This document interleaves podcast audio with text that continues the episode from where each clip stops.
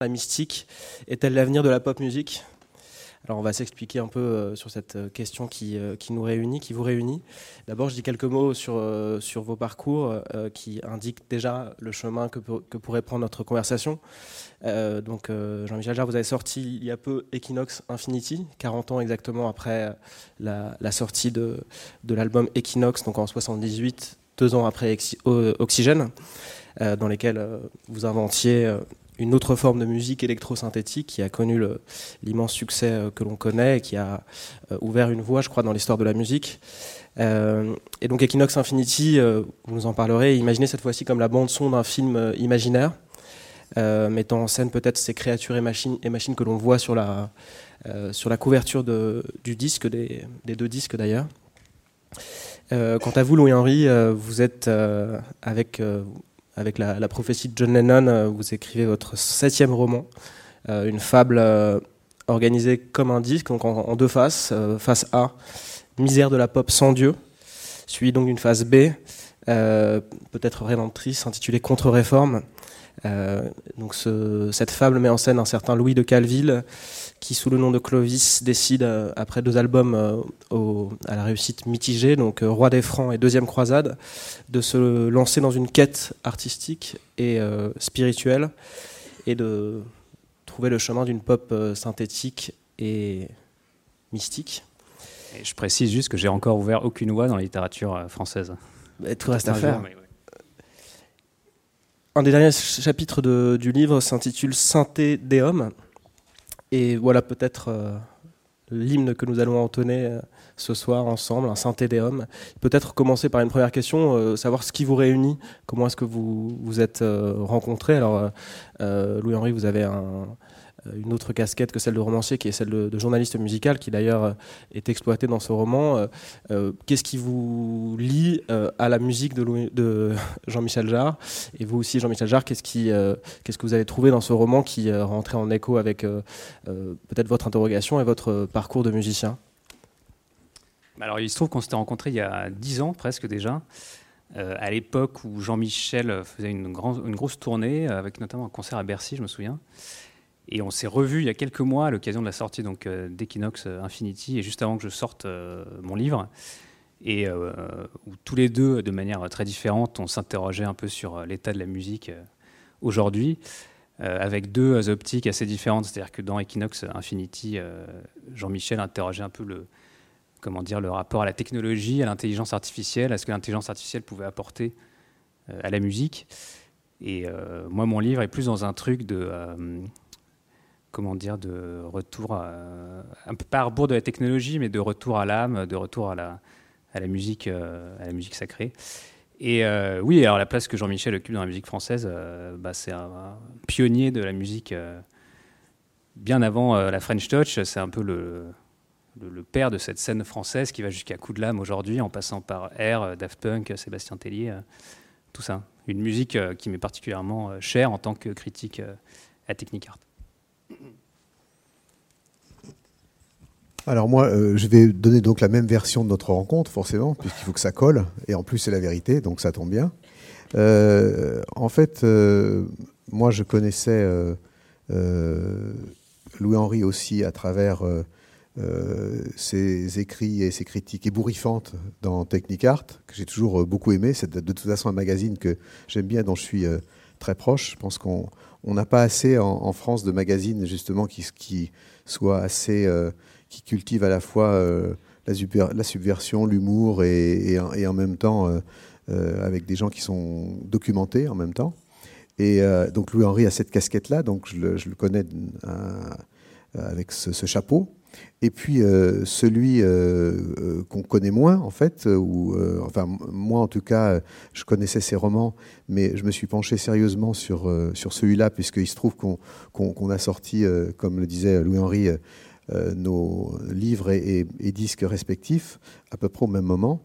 Et, je dois dire que j'ai été euh, tout à fait euh, séduit et frappé. C'est une des raisons pour lesquelles d'ailleurs je suis ici, indépendamment de l'amitié que, que, nous avons. je trouve que c'est un, un, roman qui est tout à fait drôle, qui est, qui est extrêmement bien écrit. C'est un vrai roman.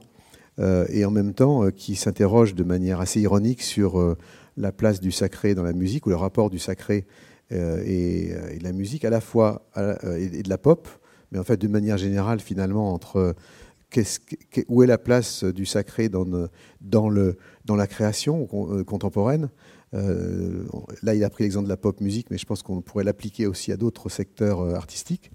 Et, puis, euh, et avec, avec ce que, je lui ai dit, à la fois une manière de. C'est une sorte de la bruyère techno pour moi dans ce livre, le travail que, que Louis-Henri a fait.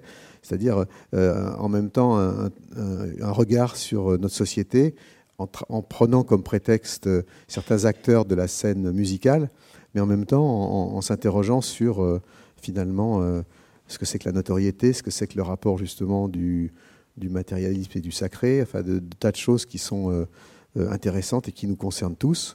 Et puis avec en même temps cette idée de, justement qui est, sous-jacente et je, voudrais bien en parler d'ailleurs à un moment donné, justement de ce regard qu'un certain nombre d'entre nous peuvent avoir sur le sacré et, je ferai tout de suite, euh, pour rentrer dans un des, un des sujets que je voudrais aborder, euh, c'est que, euh, comme vous l'avez compris, ça ne vous échappe pas, Louis-Henri de la Rochefoucauld n'est pas, n'est pas un, nom de roturier, mais plutôt un nom aristocrate.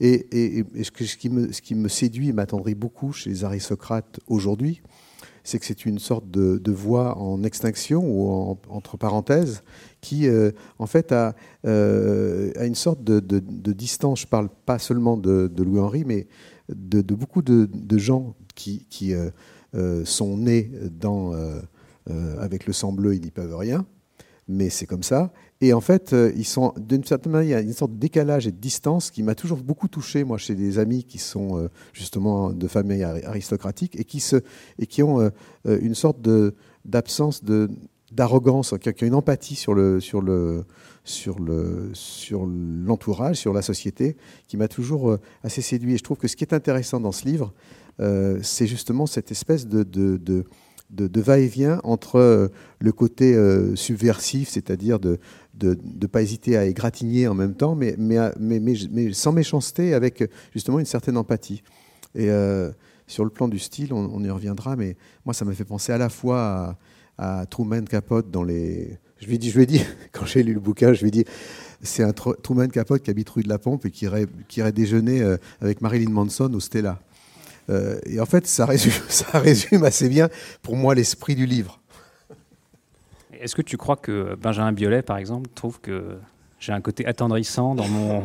Parce que comme le, constat sur, la, musique euh, actuelle et la pop française, donc dans cette première partie, notamment Misère de la pop sans Dieu, est très, très très dépressif. C'est satirique. dire, oui. Enfin, satirique et en même temps, euh, voilà. Mais pas, pas dépressive, non, pas dépressive, euh, pleine au contraire de d'espérance, mais, euh, non, mais la satire n'est pas la méchanceté, et c'est ça cette, cette, cette frontière là qui est très difficile à avoir. Et je pense qu'il n'y a aucune méchanceté dans ce livre, mais en, revanche, il y a, il y a un, art de la satire, ça c'est sûr. Vous partagez cette idée que le, la musique française ou la musique en général, la pop, se déshumanise? Ou, de son. Je pense pas que ce soit ce que, ce que Louis-Henri euh, veuille dire, je crois pas, enfin il le dira mieux que moi, mais euh, je pense qu'il parle plutôt dans ce livre finalement, en partant de cette phrase de John Lennon, enfin euh, Louis-Henri peut l'expliquer beaucoup mieux que moi, qui a dit un jour que les Beatles étaient plus connus que Jésus-Christ, et du coup à un moment donné où, en fait la pop musique a cru qu'elle pourrait remplacer Dieu et que les, les, rockers étaient des grands prophètes, et on s'aperçoit évidemment que ça n'a pas été le cas, et euh, selon la, la, version et l'opinion de Louis-Henri, qui n'est pas nécessairement la mienne, euh, euh, il, dit qu'effectivement, aujourd'hui, c'est la revanche de Jésus-Christ sur la pop, d'une certaine manière, pour résumer. Alors revenons justement sur, cette prophétie et sur le, ce qui est, je pense, le point de départ du. Bah, L'idée du livre, en effet, le point de départ, c'est la fameuse phrase de Lennon en 66 qui, qui, avait déclaré que le christianisme allait disparaître, était déjà en voie de disparition et que c'était acquis. Euh, que les Beatles étaient déjà plus populaires euh, que Jésus et qu'en gros, euh, voilà, il était, enfin, l'Occident se convertissait aux idoles des jeunes et que c'était parti pour pour durer quoi. Et moi, je j'arrive 50 ans après et je me permets de faire remarquer à Lennon que, que bah, c'est un peu, c'est un peu dégénéré qu'on voit du religieux qui revient partout sous différentes formes pour le meilleur et, et pour le pire, et qu'à l'inverse, c'est ce qu'on appelait les musiques de jeunes à l'époque, sont quand même moins inventives, souvent répètent des formes usées, sont souvent assez, assez bêtes. quand on, pense à toute une forme de rap mainstream qui est un peu la musique dominante aujourd'hui chez les jeunes, etc. Euh, et, en effet, moi, le personnage de ce livre un type qui s'amuse à, à, se dire. C'est marrant parce que euh, euh, ça n'a rien à voir, mais ça a tout à voir. Je voyais cet après-midi que Edouard Baird fait un nouveau spectacle au Théâtre Antoine qui s'appelle Les élucubrations d'un homme soudain frappé par la grâce. Et je me suis dit que ça aurait pu être un peu le sous-titre de ce, livre, quoi, Les élucubrations d'un musicien soudain frappé par la grâce. Et qui se dit, bah, voilà, 50 ans après, retournons le, disque. Et finalement, euh, c'est peut-être euh, un retour à la musique sacrée qui serait le, la forme la plus subversive euh, de musique aujourd'hui. Donc il y a un postulat un peu à la fois sérieux, sincère et un peu potache aussi, il faut bien le dire, mais qui me, me paraissait intéressant parce que du coup je me suis penché sur la question plus sérieusement. Et c'est vrai qu'il y a un truc qui me frappe beaucoup, c'est que quand on regarde l'histoire de la musique occidentale, euh, la musique sacrée était très importante. Mais souvent, euh, les artistes avaient un côté euh, eux aussi face A, face B. Quoi. Ils, composaient de la musique profane et de la musique sacrée, enfin bon, Vivaldi, Lully, etc. Et c'est vrai jusqu'au XXe siècle, c'est-à-dire qu'un type comme Poulenc, qui était une sorte de branché des années 20, on peut dire, dans les années 30, a commencé à composer de la musique sacrée. Quelqu'un comme Stravinsky, qui est l'incarnation de l'artiste d'avant-garde absolue, lui aussi a composé de, la musique sacrée. Et il me semble que ça a duré à peu près jusqu'aux années 50, avec quelqu'un comme Elvis Presley qui a, fait du rock et aussi beaucoup de gospel, et qu'à partir des années 60, ça a complètement euh, disparu. C'est-à-dire que, à ma connaissance, en tout cas, euh, David Guetta n'a jamais enregistré d'album euh, de, musique sacrée, ni Snoop Dogg, ni, ni Eddie de Preto.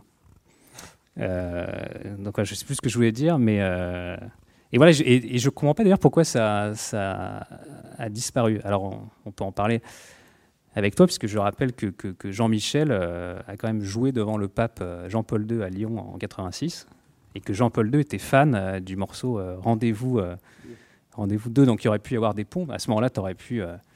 Oui, pour l'anecdote, j'ai eu la chance d'être de, devant Jean-Paul II en, tête à tête, et qu'on soit catholique ou pas, c'était un événement, un choc de voir cet homme rentrer dans la pièce et de sentir vraiment la température s'élever sans ésotérisme particulier. Mais une des premières phrases que je lui ai dites, ce qui a, qui a, qui a contribué à, à, mettre tout le monde à l'aise, moi en particulier, c'est que je disais que finalement, je pardonnais à l'Église d'avoir piqué mes initiales pour les JMJ.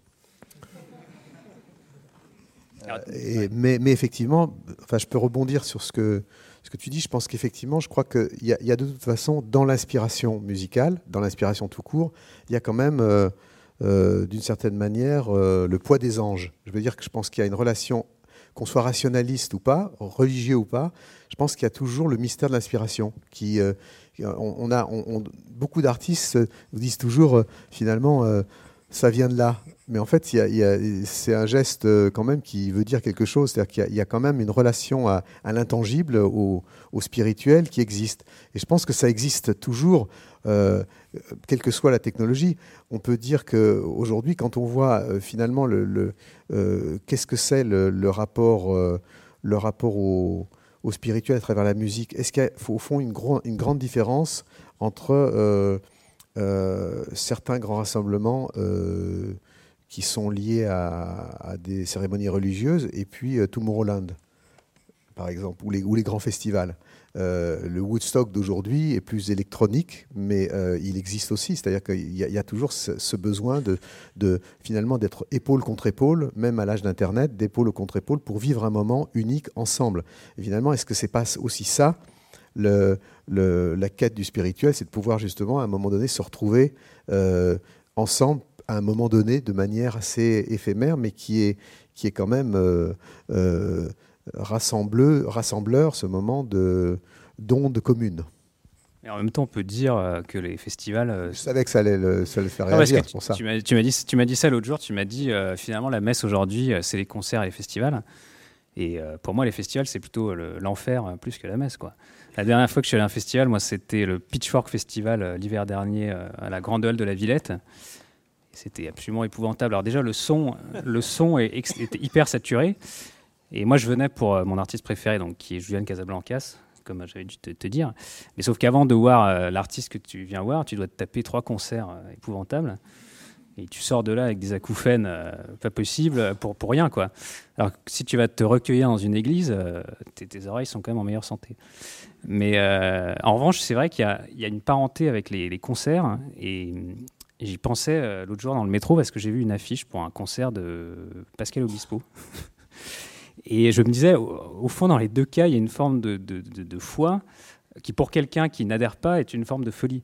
C'est-à-dire un, moine qui passe sa vie à se lever à 4 heures du matin pour aller prier euh, dans le froid, euh, pour, pour quelqu'un qui préfère se lever à 11 heures et aller au McDo, c'est un choix de vie assez farfelu. Mais de la même façon, j'étais devant cette affiche d'Obispo, donc qui fait deux concerts euh, au Zénith. Donc il me semble que le Zénith, c'est 5000 places. Donc c'est-à-dire que deux concerts au Zénith, ça veut dire quand même qu'il y a encore aujourd'hui 10 000 fidèles, 10 000 fidèles obispaliens, je ne sais pas comment s'appelle le culte, qui sont prêts à payer 50 euros. Et sans doute que devant un concert de Bispo, ils sont émus, ils sont, tu vois. Et, ce qui me paraît euh, assez étonnant d'ailleurs. Donc, euh, donc il y a, tu vois, ces différentes formes de culte qui, pour quelqu'un qui n'adhère pas, euh, voilà, sont, sont extravagants, quoi.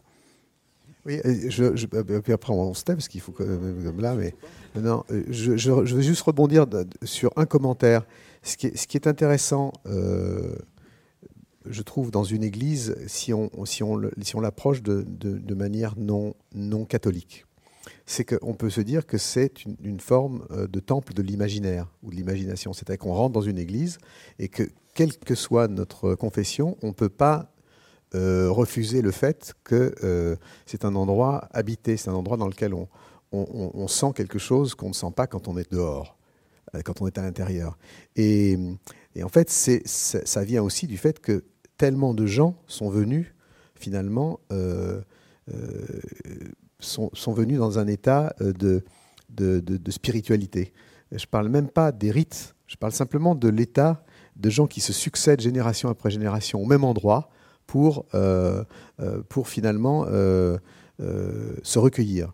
Et on peut, on peut faire cette, ce parallèle avec un certain nombre d'endroits, comme dans des musées, comme dans des théâtres, quand on rentre à l'opéra, par exemple, je ne parle pas de l'opéra Bastille, mais du Palais Garnier, d'un opéra qui a vécu déjà, on a aussi cette sensation de gens qui sont venus tous avec finalement un peu le même état d'esprit. Et, je pense que, euh, euh, indépendamment de Pitchfork, il y a des endroits de festivals qui finalement qui se répètent tous les ans. Je, je pense par exemple à Coachella, que j'ai fait, j'ai joué euh, l'année dernière. c'est un endroit quand même qui est, finalement, il était à ciel ouvert, mais c'est un endroit où il y a tellement de, de gens qui se succèdent pour, pour faire de la musique et, vivre ce moment-là, que c'est un endroit quand même qui est, habité, que je n'opposerais pas autant que ce que tu dis par rapport à, par rapport à, des endroits de... Euh, des endroits, ce sont des temples à leur, manière. Euh, tu m'as raconté qu'après ce fameux concert euh, pour Jean-Paul II en 86, tu as vu un projet de tournée des églises. Et pourquoi ça s'était pas fait justement? Est-ce que c'était pour, des pures raisons techniques d'acoustique? Non, c'est à cause d'un accident de vélo. C'est-à-dire qu'en fait, euh, le, pape à Castel Gandolfo s'est cassé la gueule euh, euh, sur son vélo. Et en fait, on a découvert que c'était quelques années après qu'il ait qu'il y a eu cet attentat où il avait eu. c'est une histoire incroyable parce que quand on voyait, on ne pouvait pas imaginer qu'il avait quand même, cet homme, eu des balles explosives qui sont rentrées dans le corps et qui ont explosé à l'intérieur des mini-grenades et qu'il ait pu vivre et continuer à, marcher comme il le faisait euh, à travers euh, euh, sur des kilomètres pour, bénir les gens, traverser le monde entier, est quelque chose d'assez extraordinaire.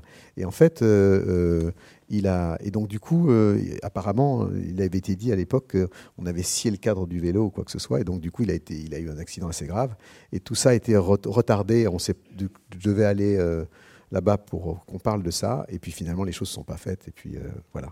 Mais euh, c'est une chose que je trouve extraordinaire. Et d'ailleurs, euh, il y a une, puisqu'on parle de technologie aussi et de technologie, il y a, y a un groupe qui s'appelle Moment Factory, qui sont des, Québécois qui sont des gens dans le, spécialisés dans la lumière, dans la scénographie, dans l'événementiel, et qui ont fait sur une église au Québec toute une mise en lumière, et qui sont en train de, le de faire la même chose sur la cathédrale de, de Reims, non, De Reims, voilà, la cathédrale de Reims et qui, va, euh, et qui est absolument extraordinaire, où, là, on, s'aperçoit à quel point la technologie peut être au, service d'une forme de célébration du, spirituel qui est, qui est extraordinaire. J'ai eu euh, déjà quelques, quelques maquettes qui vont être absolument euh, géniales. Et donc, du coup, il y a, il y a à certains moments, justement, ça m'a donné envie de reprendre cette idée, parce que je trouve que, effectivement, les, les cathédrales aujourd'hui sont. Euh, je pense qu'aujourd'hui, aucun architecte serait capable de bâtir une cathédrale, comme on le sait. Ça serait trop cher, trop long euh,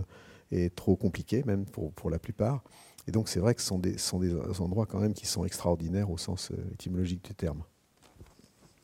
Si on reste encore quelques temps sur cette question des concerts et de la, communauté qui se crée pendant un concert, vous avez quand même là une expérience très particulière dans la mesure où vous avez fait ces concerts qui ont réuni des, centaines de milliers, voire des millions de personnes. Est-ce que dans ces concerts, de, votre côté et aussi de ce que vous sentiez euh, du public, il y avait quelque chose comme euh, une forme de, communion sacrée ou de, transe ou de quelque chose qui se, jouait là de, euh, dans ces moments-là? Bah oui, c'est une question très intéressante parce que ça a toujours été mystérieux pour moi. Euh, j'ai commencé à faire un, concert un jour en extérieur qui était expérimental, qui était place de la Concorde. C'est la première fois euh, euh, que, j'expérimentais et que étaient expérimentées d'ailleurs des projections d'images sur les immeubles, etc. pour impliquer, intégrer l'architecture, etc. Et, le, pirater, le pirater l'environnement le temps d'une nuit. En fait, il y a un million de personnes qui sont venues, mais c'était vraiment expérimental. Et donc, j'étais presque choqué du, nombre de gens qui sont venus. Et en fait, après, euh, j'ai eu des demandes de toute ma vie de, gens me demandant, euh, vous savez, vous faites quelque chose qui fonctionne, et après, on vous demande de faire un peu la même chose ailleurs. Et c'est vrai qu'à chaque fois, j'ai été entraîné dans des projets, euh, malgré moi, qui étaient des projets extrêmement intéressants. Et, à chaque fois, il y a eu un nombre pratiquement grandissant de, gens qui venaient. Et, donc, sans, euh, très vite, sans, justement, je ne l'ai pas pris pour moi, et mais je me suis posé la question de savoir justement pourquoi les gens viennent. Et je pense que à un moment donné, et c'est toujours vrai aujourd'hui avec, euh, avec Internet où on peut avoir justement YouTube ou le pape dans son salon à travers sur son laptop, sur l'écran de son laptop, on a besoin, et les gens ont besoin à certains moments de, de communier. Ça peut être euh, par rapport au rock, ça peut être par rapport au foot, dans un, dans un stade de foot, ça peut être et justement dans des concerts qui sont un peu hors format, hors norme, où les gens savent finalement inconsciemment qu'il n'y aura pas de, de, chance de revenir le, samedi prochain. Et du coup, et, c'est vrai que euh, je dis ça en, toute modestie, très au-delà de moi, parce que moi, je, pense que euh, ce genre de concert, c'est justement l'inverse de la mégalomanie, puisqu'on n'est qu'un un élément dans un cadre très important, et donc vous êtes une toute petite partie dans, ce que vous proposez artistiquement. Et qu'en fait, les, les, gens viennent euh, et qu'il y, a effectivement cette espèce de, de, de, communion, quoi, d'esprit de, de, communion, de gens qui viennent tous rassembler pour, le, pour la même chose. Pour le... Et donc, ce n'est je pense que le côté euh, sacré, je ne je, je parle pas du tout de, mon cas, bien entendu, ni de celui d'Obispo d'ailleurs en l'occurrence, mais, mais euh, je pense que ce, genre de rassemblement, euh, n'est pas si éloigné que ça. Du, euh, et je, crois que quand Lennon disait ça, pour rapporter la contradiction à Louis-Henri, je pense que quand il disait ça, il ne disait pas ça nécessairement par rapport à la notoriété des Beatles, mais plutôt par rapport à la capacité de certains mouvements artistiques de réunir des foules qui viennent tout au même endroit pour finalement communier d'une autre manière, mais, mais communier quand même. C'est un peu anecdotique, mais euh, il paraît que Jean-Paul II euh, était très admiratif de ta harpe laser. Oui, ça, il, m'avait dit. Il n'avait pas eu envie de te la piquer pour ensuite c'est des messes. Euh. Non, non, je pense pas, mais il m'a dit c'est extraordinaire, la harpe laser, ça monte jusqu'au ciel. Alors on parle de, de prophète. Il y a un, une forme de prophète moderne qui, qui a droit à, à un chapitre, c'est Bono, parce que c'est aussi sans doute une des, une des tensions de, de, de, ces idoles des jeunes que de se sentir tout de même euh, euh, incarné euh, ou pris par une mission qui les dépasse. vous, quel est le lien là, que, que vous avez vous, avec ce, ce genre de, de solution des pop des, de, de, la, Quelle est ma, relation avec Bono Très, très intime. Euh, non, bah Bono, euh, je sais pas si toi, j'imagine, tu as peut-être eu l'occasion de le rencontrer euh, plusieurs fois. Bono, c'est peut-être quelqu'un qui, comment dire, moi j'adore les albums de U2 des années 80, notamment Unforgettable Fire, enfin le morceau Unforgettable Fire. mais je me demande si, si Bono, ensuite, à la fin des années 80, au début des années 90, n'a pas été dépassé un peu pour le coup, lui, par sa, par sa mégalomanie. Euh, et, ensuite par aussi une forme de, démagogie. Euh. Dans le livre, en effet, il y a un chapitre sur un concert de U2 euh, au Stade de France. Et, notamment, il y, a un, moment, je me souviens de ce concert où il réinterprète son morceau Miss Sarajevo, qui était devenu Miss Syria. Et, là, c'était un grand, un grand numéro de, n'importe quoi, de, de, démagogie. Quoi. Donc euh, je pense que, Bono n'a peut-être pas su garder la, tête froide euh, jusqu'au bout. Euh, moi, je veux bien faire un petit commentaire là-dessus parce que c'est un sujet qui est finalement très sérieux. il faut toujours se méfier quand Louis-Henri a un sourire en coin, c'est quand souvent il, peut dire des choses extrêmement sérieuses.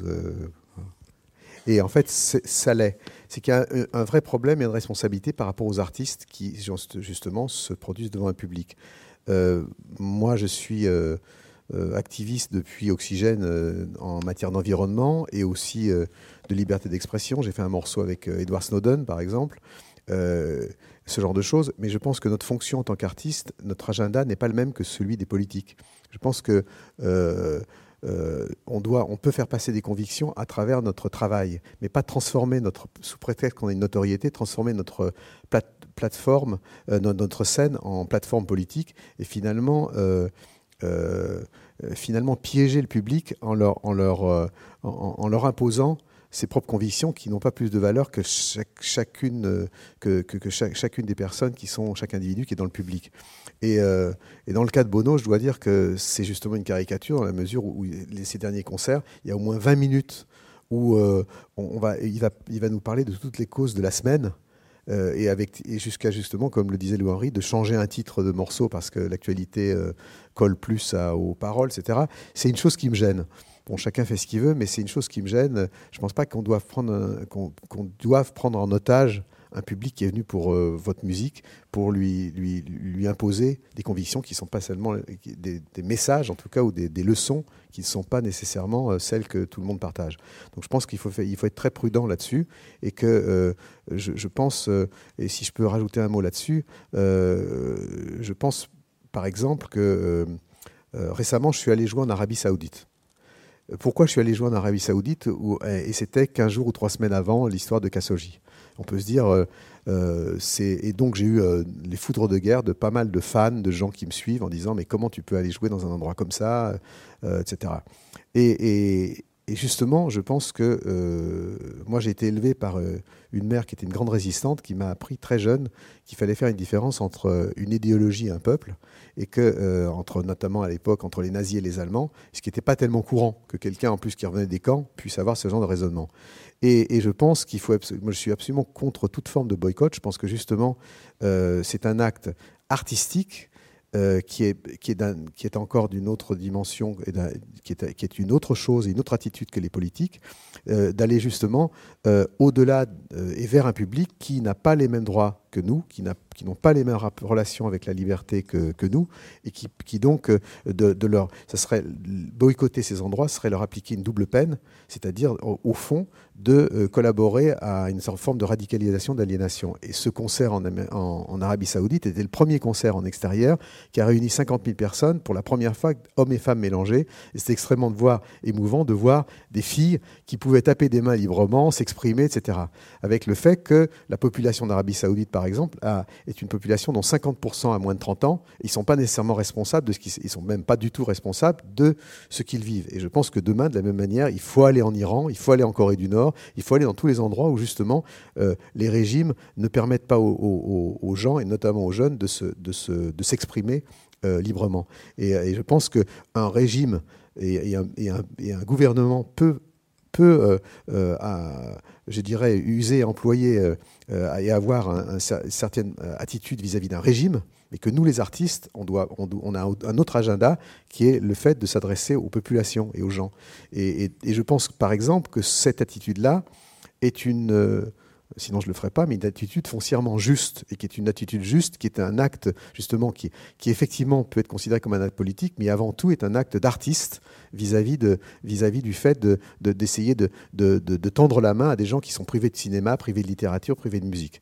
Voilà, je, voulais dire ça parce que si on commence à parler de, liens entre l'art et la politique, je pense que c'est un très bon exemple.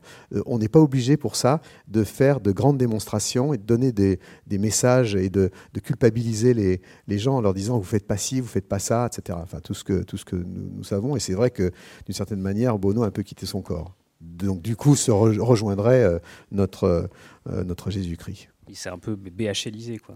Voilà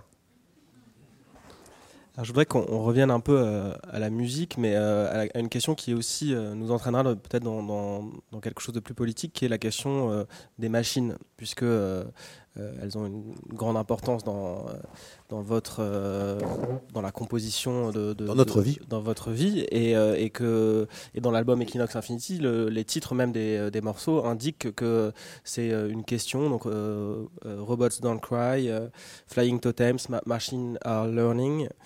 Euh, et donc, euh, y a un questionnement de quel est notre rapport, enfin, quels sont est les rapports qui se, qui se construisent euh, aujourd'hui avec les machines et quelle est notre place aussi, enfin, en tant que créateur, mais aussi plus largement, enfin plus simplement en tant qu'individu avec ces machines. ça, c'est quelque chose que j'imagine vous vous avez aussi anticipé, que vous menez depuis depuis longtemps. En quoi est-ce qu'aujourd'hui c'est différent? Qu'est-ce qui qu'est-ce qui aujourd'hui oriente différemment votre réflexion sur, sur notre rapport aux machines? Alors, moi, je ne suis pas ici pour euh, parler nécessairement de ma musique, mais je suis venu ici pour parler de, du, livre de, Louis-Henri, éventuellement aussi euh, euh, du vôtre, que j'ai beaucoup aimé, qui, est un, qui est un livre qui m'a beaucoup touché. et donc, je voulais le dire quand même, parce qu'il y, y, a tellement de livres qui sortent, c'est très rare d'être entouré par deux personnes qui ont écrit des livres formidables de ces derniers, de ces derniers mois que j'ai lus. Euh, et, donc j'aime beaucoup la, la, pluie d'oiseaux morts, je voulais le dire quand même, ah, les oiseaux qui meurent, euh, qui sont... Euh, livre traduit en chinois, précisons-le quand même livre traduit en chinois, donc j'ai eu la version française, moi. Mais, mais euh, effectivement, c'est à, la fois euh, le, Magnolia de Paul Thomas Anderson euh, avec les pluies de grenouilles, en même temps avec.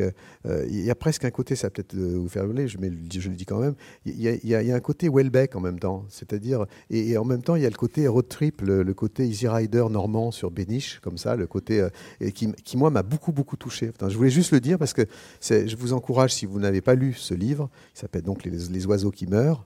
Pourquoi les oiseaux meurent Pourquoi les oiseaux meurent, pardon. Euh, je voudrais quand même, euh, effectivement, merci de me corriger. Pourquoi, les, pourquoi les, oiseaux meurent, les oiseaux meurent? Et c'est euh, vraiment un livre qui m'a beaucoup touché et qui est une, sorte de pendant aussi. Avec, il, y a, bizarrement une, relation dans la, fraîcheur, de, un côté assez surréaliste comme ça. Est-ce qu'il faut que les robots remplacent les oiseaux alors? Voilà, exactement. Ça pourrait être une chanson de Paul Naref. et, en fait, euh, et en fait, c'est vrai que moi, j'ai une, une approche par rapport à, à, la technologie et par rapport euh, notamment à l'intelligence artificielle qui est euh, au fond assez affectueuse. je ne pense pas du tout. C'est dans la, la, nature humaine finalement d'avoir une vision assez dystopique du, du, futur. On a, on a eu cette, cette discussion entre nous déjà il y a, quelques temps. Mais c'est vrai qu'on a la tendance, nous, euh, êtres humains, de, se dire, euh, génération après génération, hier c'était mieux, demain ça sera pire.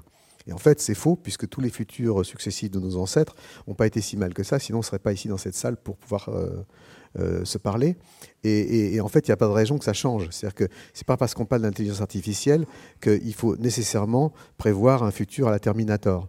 Et je pense que y a aussi, euh, euh, effectivement, j'ai fait ce morceau qui s'appelle Robots Don't Cry, donc les robots ne pleurent pas. J'aurais dû l'appeler Robots Don't Cry so far, c'est-à-dire les robots ne pleurent pas jusqu'à maintenant, jusqu'à nouvel ordre.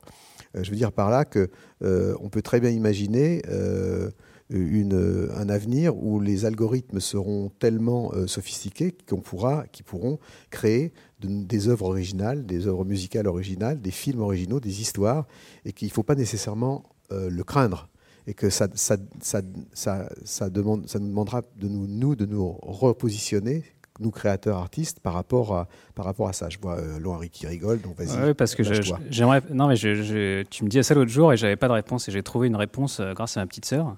On appelle l'esprit de l'escalier. Exactement. Et euh, parce que tu me, me racontais qu'avec les progrès de la technologie et de l'intelligence artificielle, d'ici 20 ou 30 ans, donc il pourrait y avoir des films ou des ou même différentes versions d'un film, différentes versions d'un morceau de musique s'adaptant à la sensibilité de, euh, de, chacun. Donc par exemple, un même morceau pourrait être décliné en trois versions pour euh, nous trois. Quoi. Oui, c'est ça, où on a une infinité de versions. Et alors euh, là-dessus, je, je, vois ma petite sœur qui me raconte qu'il y a trois ans, elle a dû aller à Châtellerault pour un mariage. Et donc, elle devait être un peu stressée, donc comparer des hôtels ou des trains, etc. Donc, elle a dû faire plusieurs recherches sur Châtellerault. Et elle me disait, j'en ai marre parce que, encore aujourd'hui, quand je vais sur Internet, régulièrement, on me propose des trains pour Châtellerault, on me propose des bons plans euh, d'hôtel à Châtellerault. Euh, et, si tu veux, je pense que ma sœur en a rien à foutre de Châtellerault, dans, le fond. Mais pour Google, maintenant, elle est fichée comme étant une, une, une fanatique de Châtellerault. Quoi. Et euh, donc j'imaginais que si là-dessus se greffait, tu vois, un algorithme, voulant lui créer un morceau de musique, la donnée Châtellerault serait importante. Et donc, elle aurait droit à un morceau avec une petite vibration Châtellerault. Tu vois ce que je veux dire? Alors, oui, mais est-ce que les algorithmes pourront, pourront, comprendre le cerveau et le cœur humain dans toute sa complexité et sa contradiction, etc. Alors, euh, comme d'habitude, c'est comme la fission de l'atome, ça fait des énormes ça a fait faire des énormes progrès en biologie, en médecine, mais ça a fait aussi euh, qu'on a eu la bombe atomique. Donc il y a toujours le côté sombre de, de, la technologie et du, progrès. Mais euh, c'est intéressant euh, que tu évoques ça, puisque hier, après un combat au couteau, je dirais, on a, il s'est passé, une chose extrêmement positive au Parlement européen. Et je me suis personnellement beaucoup, beaucoup battu jusqu'à la dernière minute pour que cette directive passe, qui est la directive de, contre Google, d'arriver à forcer, Google de respecter les auteurs et notamment de respecter notre vision européenne de de de la création. C'est-à-dire de, de, de puisqu'il y a eu un transfert de valeur ces dernières années avec les grands agents d'Internet qui finalement ont, ont, euh, euh, ont pris la totalité de la part du, gâteau digital sans rien laisser aux créateurs. Et qu'en fait, les créateurs, euh, ils se définissent eux-mêmes comme un moteur de recherche, mais pour qu'un moteur de recherche existe, il faut qu'il y ait quelque chose à trouver. Et ce qu'il y a à trouver, c'est justement notre contenu, nous les auteurs. Et, donc, du coup, il faut effectivement être vigilant. Et le Parlement européen a pris la bonne décision face à un lobbying, mais absolument démentiel de Google, euh, qui a dépensé plusieurs centaines de millions de dollars et qui continue, après que la, directive a été prise, pour essayer de faire croire que nous, les Européens, et notamment les auteurs européens, seraient contre la technologie, contre la liberté d'expression. Euh, en s'infiltrant, en, ils, ont, ils, ont, ils ont monté de toutes pièces une, une, une manifestation euh, de 50 000 personnes à Berlin, dont ils ont payé, ils ont payé les voyages et les, hôtels, restaurants des gens pour qu'ils viennent manifester, euh, pour essayer d'influencer les, députés européens. Euh, pourquoi je parle de tout ça? C'est qu'en fait, on est, euh, pour commenter directement ce que disait Louis Henry, c'est qu'effectivement, ça, c'est ce côté sombre de la force, c'est-à-dire d'avoir des, algorithmes aux mains de quelques-uns qui puissent, qui puissent justement contrôler le monde. C'est 1984 vers 2.0, je dirais. Et, et par exemple, à ce sujet, il y a, un, moteur de, recherche français que je vous engage à utiliser qui s'appelle Quant, euh, QWANT, qui est justement un Google européen qui justement respecte la vie privée, etc., et se développe.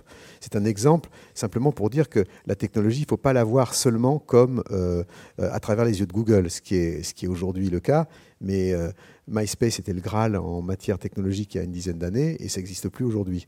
Donc Google euh, peut aussi demain disparaître au profit d'autres choses qui sera peut-être aussi dangereux ou plus dangereux. Mais ce n'est pas le problème. Le problème, c'est que si on prend l'intelligence artificielle comme, comme une, manière pour revenir sur le plan des émotions, euh, les émotions, c'est quoi? C'est-à-dire que c'est en fait euh, une série de sensations plus sophistiquées que le fait de toucher son fourneau quand il est, chaud et et de se brûler. Euh, et, donc, du coup, ça envoie un message au cerveau. Mais en fait, une émotion, c'est une suite de phénomènes biochimiques. et que il n'y a pas, a rien d'ésotérique en réalité dans une émotion. Y y a, en fait, c'est le cerveau répond avec des choses, des, combinaisons biochimiques extrêmement complexes et qui fait que vous allez avoir envie de pleurer, envie de rire, mais que, que tout ça, ça peut et c'est pas c'est pas euh, de l'anti-romanesque, ça c'est pas d'être rationaliste, c'est simplement de, se dire qu'il y a, ça, peut à un moment donné, pas aujourd'hui, mais on peut très bien imaginer que des équations complexes puissent arriver à, vous faire ressentir euh, et que des algorithmes puissent vous faire ressentir de la nostalgie ou de la, ou de la joie, etc. Et donc, euh, je vois pas d'ailleurs ce que ça a de je, trouve ça plutôt assez intéressant. Je ne vois pas ce que ça a d'effrayant, sauf l'utilisation qu'on en fait. Mais enfin, euh, quand le, quand le, il faut jamais oublier ce que je disais, c'est que quand le train à vapeur a été inventé, il y avait quand même la une de François, euh, fin du 19e, qui disait faites attention, au-delà de 60 km/h, votre, votre cœur va exploser, donc ne prenez pas le train à vapeur. Donc c'est on est toujours un peu dans cette, dans cette vision un peu dystopique, comme je disais, du futur. Et, et je pense que l'intelligence artificielle, comme le reste, comme l'invention d'Internet ou de l'électricité, euh, euh, il y a toujours deux, deux faces. Et je pense qu'effectivement, c'est le rôle des, artistes, des écrivains, des, peintres, des, cinéastes de questionner la société, d'être le reflet dans la, société dans laquelle on, se trouve. Et j'en terminerai par là. Euh, je pense que là où euh, Louis-Henri a, raison, c'est qu'il y a peut-être euh, dans tout mouvement artistique, il y, a, deux faces. Il y a le côté hédoniste, c'est-à-dire le faire dans la musique, s'éclater, d'aller danser jusqu'au petit matin, et puis un côté qui est le reflet de la société dans laquelle ce mouvement s'exprime. C'est vrai du début du jazz, c'est vrai du début du rock ou des protest songs avec Bob Dylan, John Baez, etc. C'est vrai avec le punk, c'est vrai avec le début du rap. Euh, c'est moins vrai aujourd'hui, par exemple, avec l'électro, euh, où j'en sais quelque chose dans ce, dans ce monde de l'électro, où en fait il y, a, assez peu de conscience euh, politique au sens grec du terme. Voilà. Et, c'est vrai que c'est quelque chose qui manque euh, à partir du moment où justement les gens du monde de l'électro sont quand même les gens qui sont les plus proches du monde d'Internet. Et c'est quand même, on voit bien aujourd'hui que c'est le monde d'Internet qui pose le, plus grand nombre de problèmes sur le plan de l'éthique, sur le plan de la, de la violation des vies privées ou protection de la vie privée, etc. Ce que je euh, trouve euh, très, très intéressant, c'est que le, justement pour revenir au, personnage de, de, ton roman, qui est un musicien et qui, qui, dont la question justement c'est comment, euh, comment créer aujourd'hui. Euh, qu'est-ce qui fait de, l'héritage de, euh, du rock et de la pop? Qu'est-ce qui fait de, des instruments? Est-ce qu'il utilise un synthé? Est-ce qu'il utilise de l'orgue de, Saint-Eustache? Enfin, il y, a une, il, y a, quand même la question de. Et aussi, j'imagine, qui se pose pour toi en tant qu'écrivain. Donc, comment, comment faire, faire, faire nous, sa place dans. Nous, c'est plus simple parce qu'on a tous le même traitement de, le même texte. Outil, ouais. Euh, Welbeck, il n'y a pas un traitement de texte plus perfectionné que, que, que, bah, que nous. Donc après, euh, ça se joue sur euh, autre chose. Mais moi, c'est vrai que je trouve que dans la musique actuelle, notamment le, mainstream américain, c'est une musique qui est souvent impressionnante en termes de production, mais assez creuse en termes de, contenu artistique. Et c'était un peu justement un des angles du livre, quoi. C'était se détacher de, la technologie pour retrouver un peu de, discours, d'esprit, euh, de, finesse, etc., que ne peuvent pas apporter les machines. Et d'ailleurs, tu m'avais raconté, quand on s'était vu en décembre, à l'époque, tu, voyais pas mal Flavien Berger. Et tu m'avais dit que lui, il avait un matériel euh, extraordinaire, mais qui disait que quand tu, rentres en studio, à un moment, il faut circonstruire un petit périmètre. Et mieux vaut avoir peu d'outils, peu de synthé, etc., et les exploiter euh, au mieux, que avoir 10 machines dans lesquelles tu risques de te, perdre. Mais moi, j'avais juste une réflexion sur ces histoires d'intelligence euh, artificielle et d'algorithmes. C'est que je, je peux envisager qu'en fait, assez vite, ces algorithmes refassent des musiques existantes, mais j'ai du mal à, imaginer qu'elles puissent inventer ou qu'elles puissent euh, avoir le, les, devants. C'est-à-dire, si on parle par exemple du moment où tu sortais euh, Oxygène et, Equinox, à la fin des années 70, c'est intéressant parce que c'est une musique qui était complètement hors, euh, hors case. C'est-à-dire qu'à l'époque, euh, tu avais, euh, quoi? Tu avais la disco dans les boîtes de nuit. les, voilà, les jeunes écoutaient du punk et les gens un peu plus pépères, avec quelques enfants, écoutaient Supertramp dans leur salon. Quoi. Et toi, tu arrives avec cette musique très étrange, enregistrée dans ta cuisine. et s'il y avait eu à l'époque des algorithmes hyper perfectionnés, je peux envisager que des algorithmes et voilà, et copier des boucles disco euh, qui seraient bien passées en boîte de nuit et inventer euh, une espèce de, punk avec euh, deux accords. Où est copiée une musique de simili super trempe comme ça un peu confortable à passer sur des grosses enceintes dans les salons. Mais je vois pas comment un, algorithme aurait pu précéder, tu vois, comment un algorithme aurait pu imaginer que ta musique plaise à des millions de gens à travers, le monde. Et euh, je finis juste là-dessus, parce qu'il y, a une phrase euh, que j'ai toujours bien aimée de, Bertrand Burgala, qui dit que le, mainstream et les maisons de disques en général ont souvent tendance à, rejouer le tiercé de, la veille. Et que généralement, ça marche pas parce que, bon, euh, deux ans après, les tendances ont changé, etc. Et est-ce que tu crois vraiment que les algorithmes pourraient précéder le, les tendances ou que quand même c'est justement le, génie de l'être humain reste cette cette capacité d'invention et de bah, justement d'ouvrir des d'ouvrir de nouvelles voies, comme disait, comme disait Victor en introduction? Eh ben, je pense que justement, euh, ce que tu, dis, c'est l'idée euh, l'idée un peu euh, aujourd'hui qui est répandue de l'intelligence artificielle qui serait en fait bonne qu'à finalement imiter, mimer de manière artificielle l'homme. Et puisque tu parles des synthés, c'est intéressant parce que moi, ça me fait penser au début, quand je commençais à travailler, où en fait, les synthétiseurs ont, charrié pendant beaucoup de temps euh, cette, idée, au fond, euh, enfin, beaucoup d'ambiguïté. Et c'était lié à, au départ, par exemple, à, ça a été lié à deux ou trois phénomènes. Le premier, c'était Switch on Back de Wendy Carlos, euh, qui euh, en fait a, enfin Walter Carlos à l'époque, c'est devenu Wendy après, euh, et, enfin il est devenu Wendy après, et, en fait ce succès était tel qu'on a immédiatement casé par exemple le synthétiseur comme un instrument uniquement bon à imiter de manière assez grossière les instruments d'un orchestre symphonique. Et puis après, il y a eu Kraftwerk, par exemple, qui, euh, euh, eux, ont eu, euh, ont une approche très froide et, robotique de la, de la, musique, avec le talent qu'on leur connaît. Le problème n'est évidemment pas là. et donc une approche très dans l'esprit de l'apologie de la machine. Et ça aussi continué à nourrir cette ambiguïté qu'au fond, les synthés étaient des machines, et on les appelle toujours des machines, pas des instruments, et non pas des instruments de musique. Alors qu'en fait, moi, dès le départ, quand j'ai commencé à travailler sur ces instruments, la chose qui m'a frappé, c'est le côté organique et sensuel de la relation qu'on peut avoir avec un instrument comme celui-là. On peut être à la fois son propre luthier, c'est-à-dire inventer des, sons et, au fond avoir une relation organique avec le son comme euh, du buffet avait euh, sa relation, euh, si on prend les, mêmes époques, avait, une relation avec la matière. C'est-à-dire qu'on est en, prise directe avec la matière sonore. Donc ça n'a rien de froid, ça n'a rien de, ça de, d'artificiel. Et je pense qu'aujourd'hui, l'intelligence artificielle, c'est drôle parce qu'on parle de ça, parce qu'aujourd'hui, j'ai eu avant un rendez-vous très intéressant avec l'équipe de Sony CSL, qui, du département d'intelligence artificielle de Sony. Et je leur disais à ces chercheurs, finalement, si, par exemple, je collabore avec une intelligence artificielle, ça m'intéresse absolument pas, tel que, comme le disait euh, Louis, qu'en en fait, ils essayent d'imiter ce que je fais. Parce que si vous collaborez avec un musicien, par définition, c'est qu'il apporte sa part. Si c'est pour qu'il m'imite, je préfère euh, m'imiter moi-même. Je, suis euh, voilà. donc et donc, ce qui est intéressant, c'est justement d'attendre d'un logiciel ou d'intelligence artificielle qui vous apporte des choses inattendues surprenante. Et ça, je pense qu'on en est, on, y arrive à ça.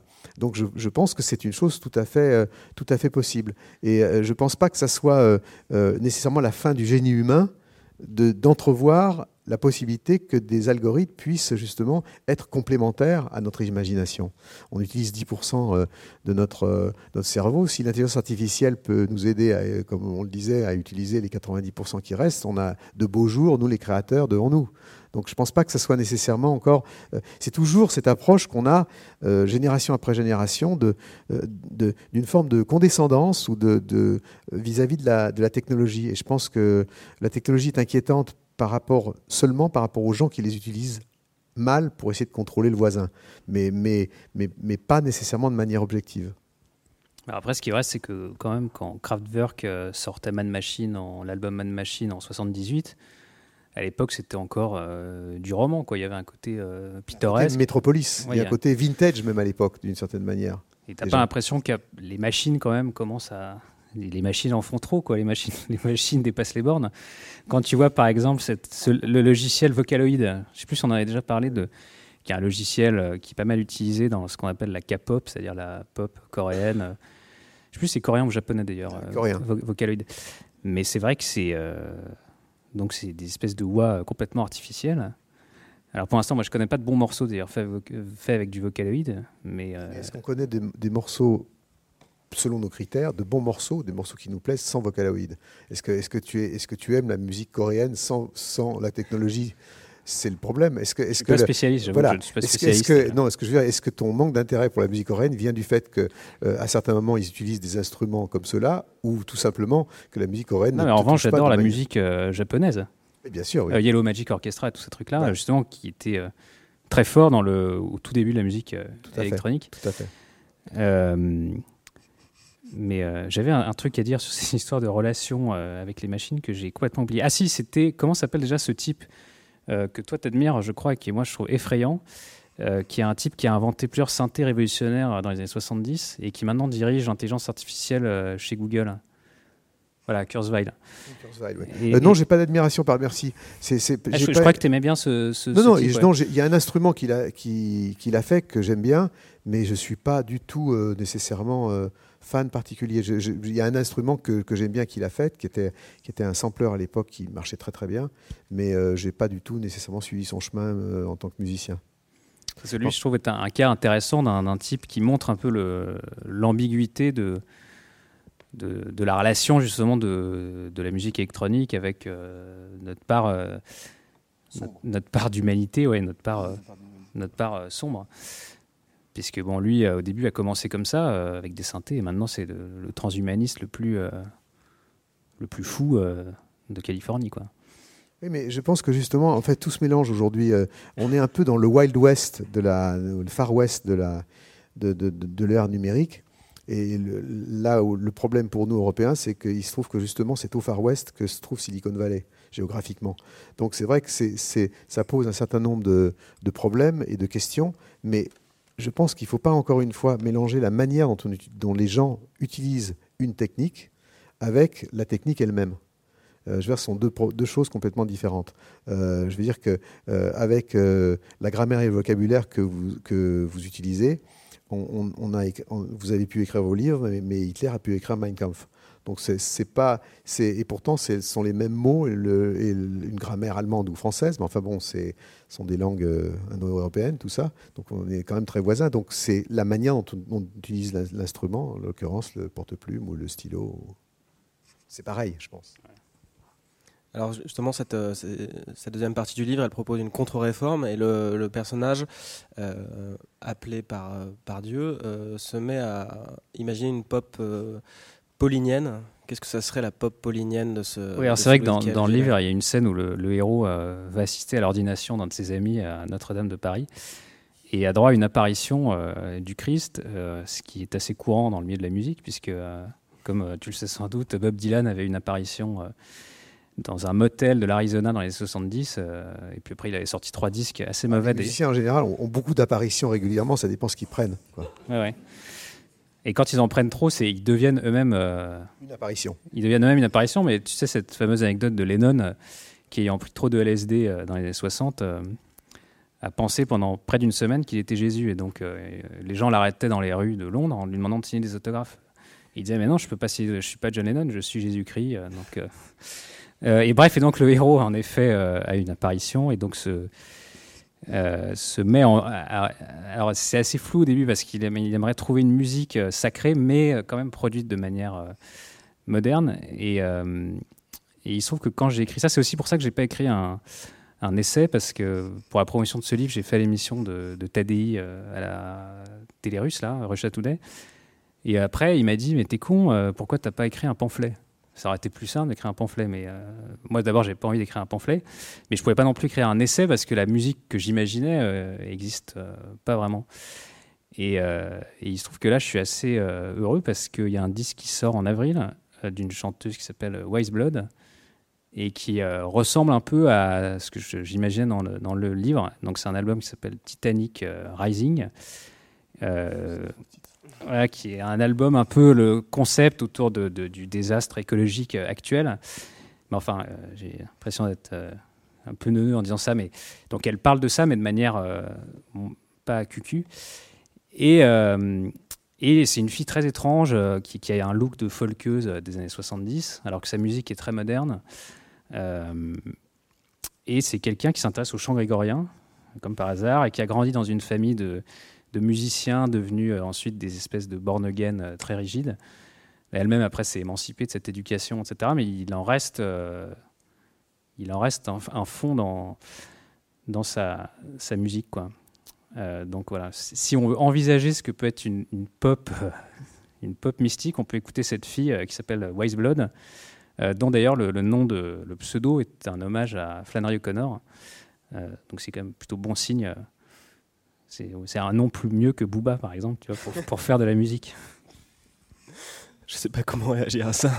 Euh, non, je sais vraiment pas comment réagir à ça.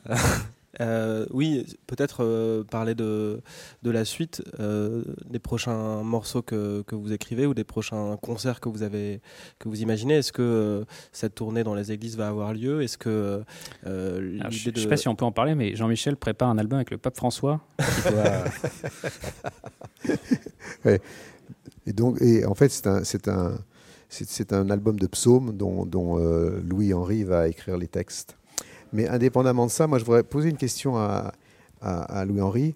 Euh, en fait, pourquoi le, pourquoi pourquoi le, héros s'appelle Clovis déjà? Euh, Enfin, plutôt, plutôt le héros, pourquoi choisit-il comme pseudo Clovis? Je voudrais que tu puisses en dire quelques mots de ça à cause du baptême, euh, du baptême de Clovis euh, à Reims, je pense. Parce qu'au début, il s'appelait différemment, il s'appelait Charles. Et donc, il y avait une blague entre Charles et Charlemagne.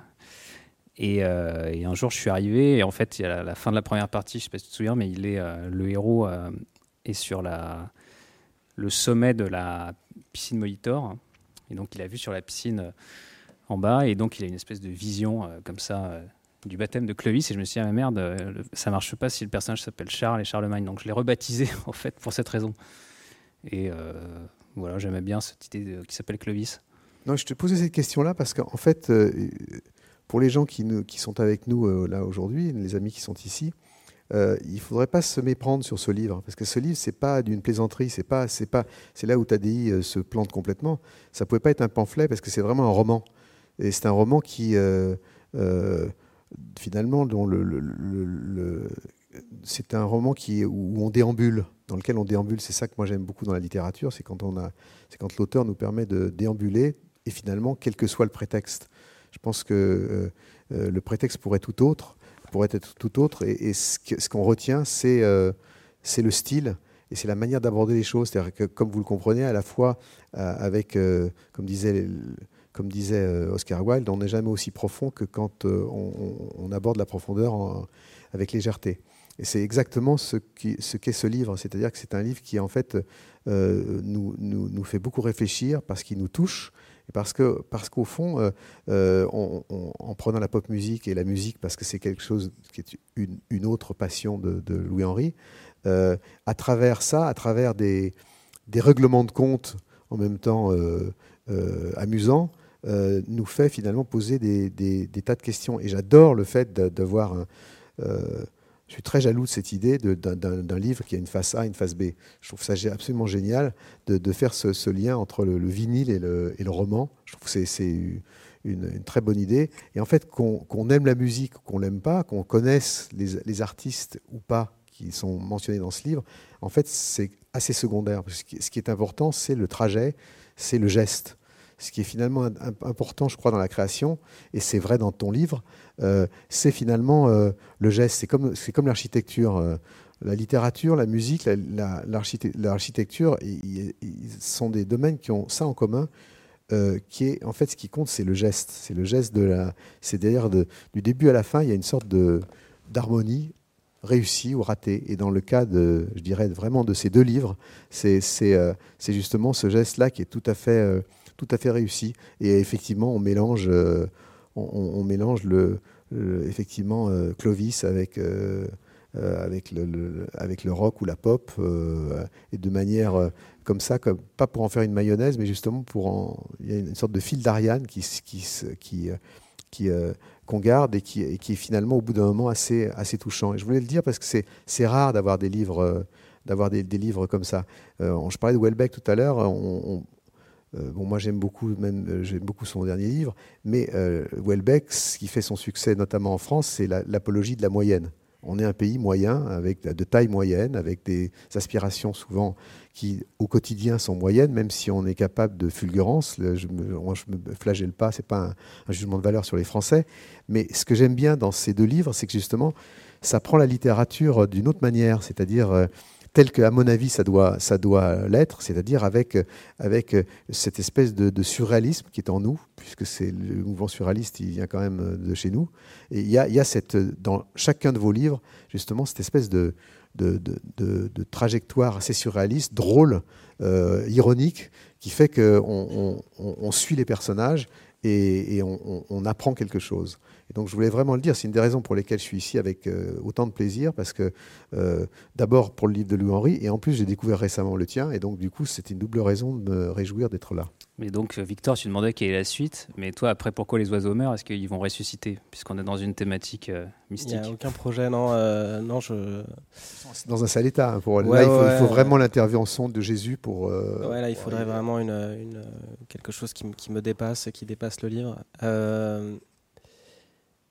je sais pas que, dire après tout ça. Bah, euh, Peut-être juste euh, dire quelque chose à propos de Clovis, parce qu'avant de, de, de, produire de la musique sous le nom de Clovis, il a, il a eu un groupe, euh, ce. Et euh, c'est un hommage. Alors je me voilà, dire que parce que c'est un hommage à voilà un, groupe qui s'appelait Ranlag, dont dont l'un des membres est ici ce soir. C'est pour ça que je voulais qu'on cite ce groupe. Exactement. Un groupe qui a eu beaucoup de succès dans le 16e arrondissement en 2005-2006 on reste toujours autour de la rue de la Pompe, ce que je disais tout à l'heure, pour euh, boucler la boucle. Voilà, bah, peut-être qu'on peut boucler la boucle euh, et vous remercier d'être euh, d'être venu ici parler de, bah, de ces multiples chemins. Il y aurait encore beaucoup de choses à dire, mais merci beaucoup à vous deux. Bah, merci à vous. Merci.